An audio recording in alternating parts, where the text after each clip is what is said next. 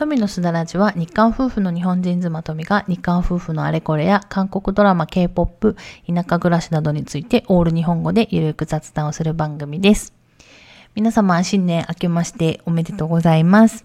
えー、2022年初めての放送となります。今回がですね。2021年の、ま、後半ぐらいにあの突如として始めたスタラジなんですけれども、私が想像していた以上にたくさんの方に聞いていただいて、すごく嬉しく思ってます。で、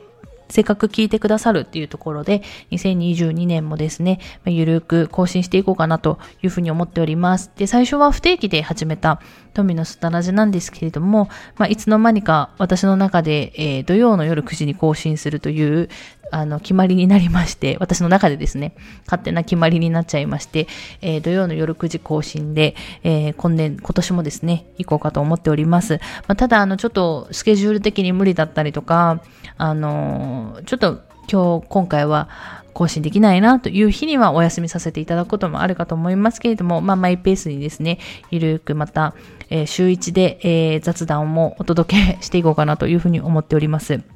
で、えー第1回目の放送はですね、あのー皆さん、まあ別に私の個人的な話になりますので、まあ全然聞かなくても大丈夫なんですけれども、えー2022年のですね、私の抱負についてお話ししようかなと思います。で、その前に少しですね、あの、喋らじの方ではお話ししたんですけれども、あの、お正月、まあ我が夫婦ですね、どういうふうに過ごしたのかというのを少しだけお話ししようかなと思います。えー、喋らじの方でもお話ししたとは思うんですけれども、まあ半分ね、旦那氏が韓国韓国語で話しているので、聞き取れなかったといういう方もいらっしゃるかと思うんですけれども、まあでも今から話する話は多分私が喋らじでも日本語で全部話しているので、えー同じ内容といいますか、内容的には重複するかもしれませんけれども、えー我が夫婦はですね、お正月、いつも通りといえばいつも通りなんですけれども、31日にですね、お蕎麦を食べて、で、すき焼きを食べまして、松坂牛のですね、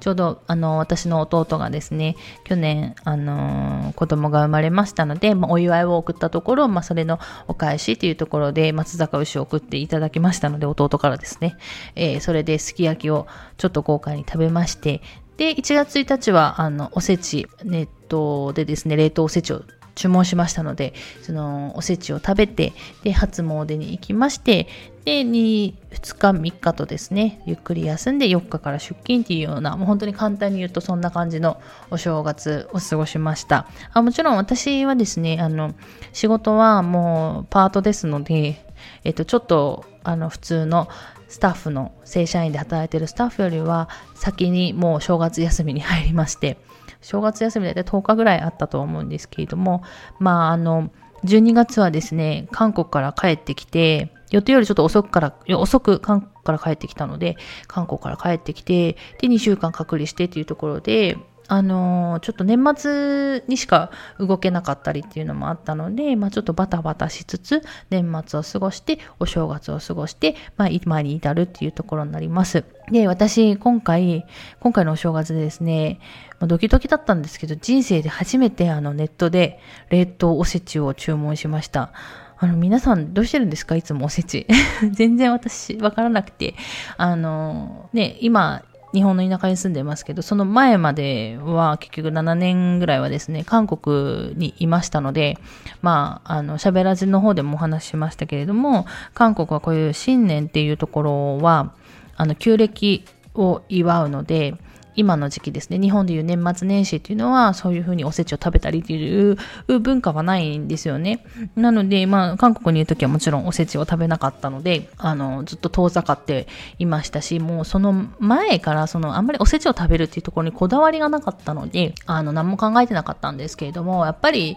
いろんな経験をして、外国人の旦那氏を持ってですね、夫を持って、やっぱ日本に帰ってくると、やっぱり日本の文化っていうのも大事にしようかなと思うところもあって、なので今回はちょっとおせちをですね、お正月にきちんと食べようっていうふうにちょっと私の中で思いまして、えっ、と、ネットで冷凍おせちを頼んだんですけれども、人生で初めて頼むので、本当にドキドキして大丈夫かなちゃんと来るのかなっていう、もう私超絶心配性なので、まあ、そういう心配をしながら注文したんですけれども、あの、本当にあの、私の期待以上にですね、そう予想以上に美味しいおせちをいただくことができまして、で、私の母も、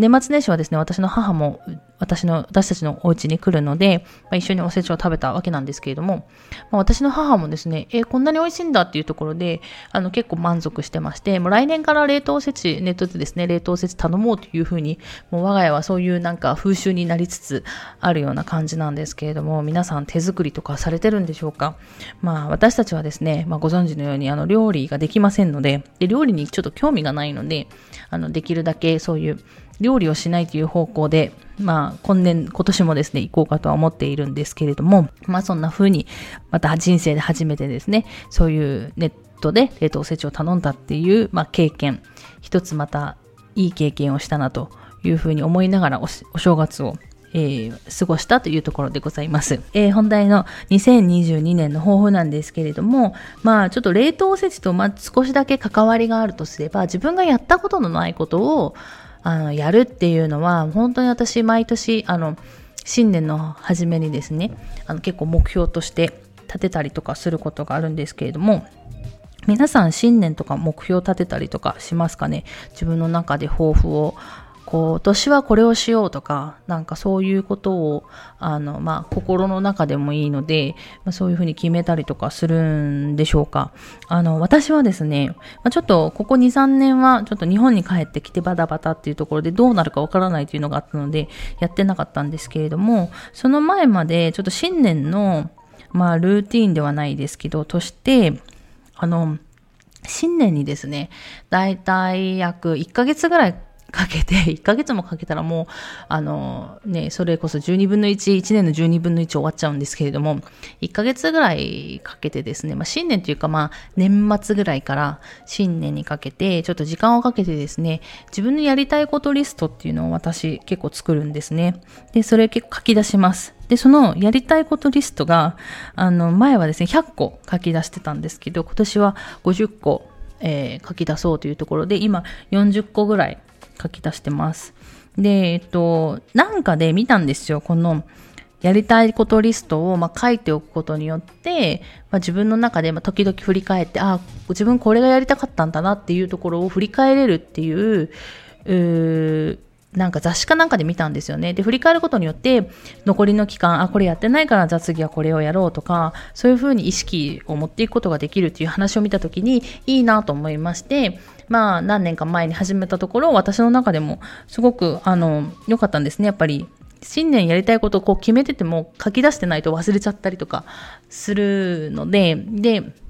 なんだろう。今年1年でできなくても、あの、2、3、年かけてやることだったりとか、そういうことに関しては、やっぱり、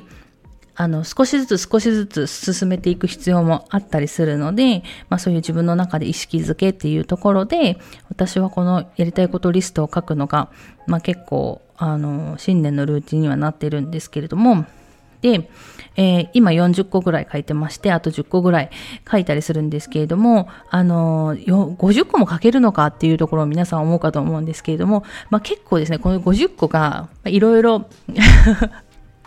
ありまして、あの、なんだろう、できそうにないけどやりたいことってあるあるじゃないですか。例えば今年の、あの、なんだろう、1年、例えばですよ、私の場合50個のうちの1つなんですけども、USJ に行くとかですね。あの、多分、スケジュール的にちょっとできそうにはないけど、でもいつか行きたいよっていう、その、なんて言うんですか。あの、そういうことも、あの、含めたりとかしますね。あとは、なんか、あの、自分の性格で直したいところとかも書いたりしますね。例えば私結構あの人の目とか気にしちゃうタイプなので、人の目を気にしないように行動するとか、あの、そういうところも書いておくと、あの、まあ、自分の中で意識づけができるかなっていうところで、まあ、そういう部分も書いたりします。ただ、もちろん、これは絶対やるぞと、やり遂げるぞっていう内容もありまして、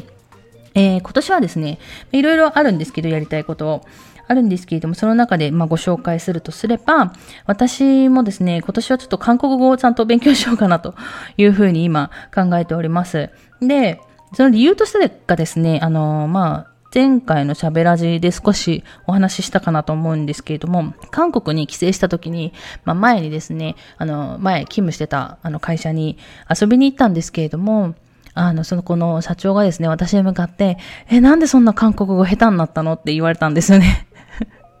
いや、本当に下手になったって言われて、他の人はですね、結構みんな褒めてくれるんですよ。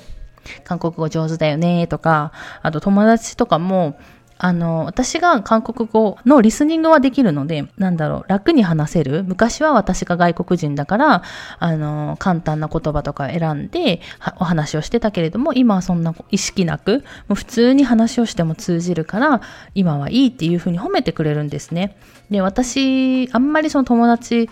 韓国人の友達とかと話すときにはあんまり言葉を発さないので、その辺に関しては多分友達はわからないんですけれども、さすがに会社ではやっぱりあの、社長と討論したりとか話し合ったりとかいうのがあったので、結構韓国語喋ってたんですけれども、それがこの前、まあ、遊びに行ったところ、もう全然言葉が出てこなくて、やっぱりそこのね、前帰通ってた、まあ、勤務してた社長にも案の定バレまして、で、なんでそんな言葉が出てこないの？みたいな風に言われて、まあそうだよねっていうところで、まあ少しちょっと私もですね、そろそろやっぱり勉強しないとなっていうところと、あとはやっぱり皆さんとこうやってポッドキャストをやり始めたっていうところで、あの韓国語を教える立場では全然私もないんですけれども、まあ私自身も少しちゃんとやっぱり勉強してれば、もしかしたら皆さんの何かのお役に立てる情報を、まあ話すこともできるかもしれないなっていうところで、もう一回韓国語を勉強しようかなと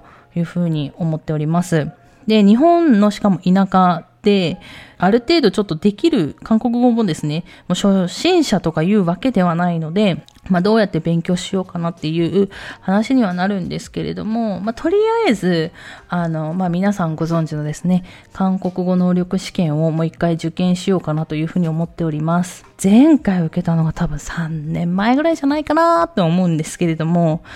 もうそのうちのですね、2年はもうずっと日本にいて韓国語もほぼ使わない生活してますので、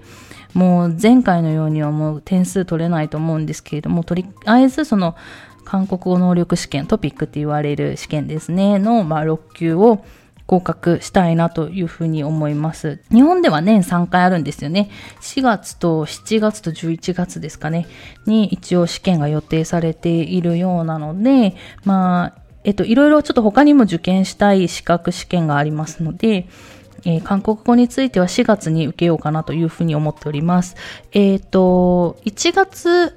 5日の日ですかね。5日の日だったかな ?6 日だったかな ?6 日だったかなに、5日だったかなちょっと忘れたんですけれども、あのー、受験申請始まっていて、えっ、と、コロナの関係かちょっとわからないんですけれども、あの、先着順でっていう話を目にしましたので、あの、受験考えている方は早めに申請されたらいいのかなというふうに思います。私ももう、あの、申請します。今、申請だけして、ちょっと顔写真とか、あの、決済の方はまだ今からやるんですけれども、多分もうこれが、この放送がですね、えー、更新されてる頃には受験申請終わってるのではないかなと思います。ま、人数制限の場合だと、私宮崎で受ける予定ですので、だと、まあ多分大丈夫じゃないかなと思うんですけれども、まあ、あの、また受けることになりましたらですね、えー、ツイッターなり、あとまあもちろん忘れてなければこちらすだらじの方でまたお話するのかなというふうに思います。あと、韓国語関連で言うとですね、えー、ちょっと気になってるのがオンライン留学っていうのが今ありまして、私も韓国語教室とか通得ないというか、まあ、自分の街に韓国語教室がもうとりあえずないっていうのと、まあ、やっぱりちょっと初心者とか中級者レベルよりはちょっとやっぱ上になってくると、韓国語教室にね、通ったらちょっと、ね、一緒に通ってる皆さんたちに申し訳ないっていうところとか、先生もなんで来たのって言われそうな感じがしますので、えっ、ー、と、そうなるとですね、私が勉強する場所がないので、まあ、オフラインではですね。なので、ちょっとオンラインの方で、あの、勉強できる場所があれば、やろうかなというふうに思っております。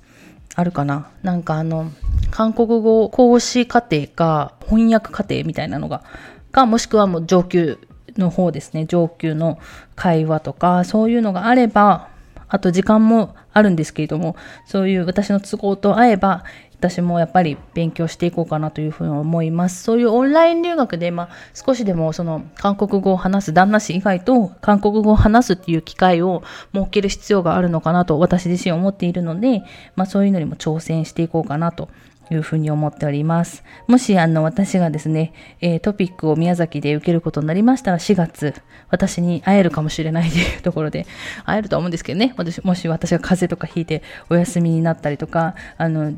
受験の先着順で落とされなければ、あの、会うことができると思いますので、まあ、宮崎の方は、ぜひ皆さん一緒に受けましょうというところで、私もですね、あの、受けることになりましたら、また受験勉強しますので、まあ、そういうお話とかも少しずつやっていけたらいいのかなというふうに思います。っていうところで、えー、韓国語に関してはそういう感じですね。で、先ほども話しましたけど、他にもいろいろやりたいことありますので、まあそういうことを、あの、やりたいことをリストに書き出してですね、少しずつでもいいから達成できるように、私自身今年1年頑張っていこうかなというふうに思っています。で、まあやりたいことリストの中の一つとしては、まあいつも話してるんですけれども、喋らじすだらじを1年間楽しくやり続けるっていうところも、あの、目標としてありますので、ので、皆さん、あの、そんな、あの、内容が皆さんのすっごい役に立つという内容ではないんですけれども、喋らじもですけれどもね。ただ、ワイワイと、あの、楽しく、あの、韓国語を聞く、あの、お手伝いを